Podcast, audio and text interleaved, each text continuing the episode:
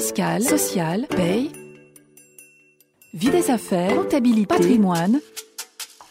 RF Play, la chaîne de la revue fiduciaire de l'information à la formation. Zoom sur, zoom sur. Bonjour à tous et bienvenue dans ce nouvel épisode de Zoom sur consacré au télétravail. Je suis Marie Sautier, chef de rubrique à la rédaction sociale du groupe Revue Fiduciaire. Zoom sur, zoom sur. Accord collectif sur le télétravail, charte sur le télétravail. Si ces notions vous parlent, saviez-vous que le télétravail peut aussi être mis en place sans accord ni charte? C'est ce que l'on appelle le télétravail de gré à gré ou le télétravail d'un commun accord entre le salarié et l'employeur. Attention, si le télétravail de gré à gré semble facile dans sa mise en œuvre au premier abord, il n'est pas sans risque. Pourquoi une mise en œuvre facile? Premièrement, parce que l'employeur n'a pas à négocier d'accord collectif avec les partenaires sociaux de son entreprise, ni à élaborer une charte qu'il devra soumettre au comité social et économique. Deuxièmement, l'employeur n'est pas tenu par des critères d'éligibilité, comme cela peut être le cas avec un accord ou une charte. L'employeur est donc totalement libre d'accorder ou non le télétravail à un salarié qui le demanderait. Il n'a pas à justifier son refus. Une exception à ce principe est cependant prévue par le Code du travail concernant les travailleurs handicapés et les salariés proches aidants d'une personne âgée. Enfin, le télétravail de gré à gré est facile car aucun formalisme n'est exigé.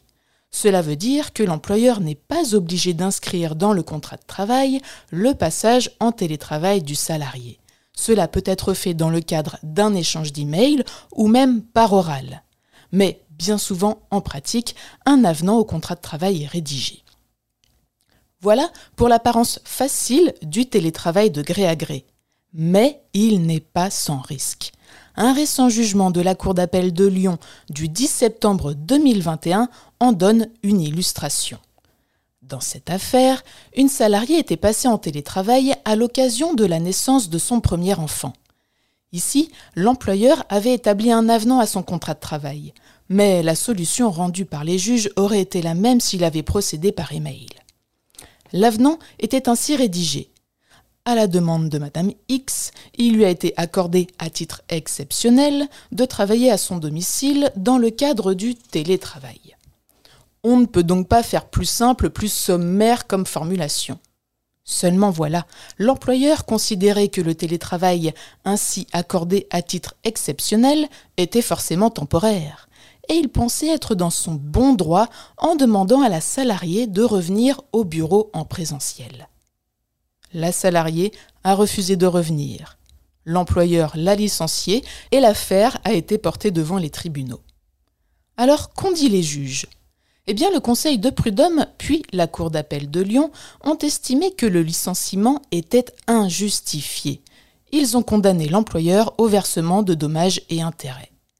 Ils ont en effet considéré que le terme exceptionnel mentionné dans l'avenant ne signifiait pas que le télétravail était provisoire, mais seulement que l'employeur avait accepté de façon exceptionnelle que la salariée soit en télétravail, contrairement à ce qui était pratiqué dans l'entreprise.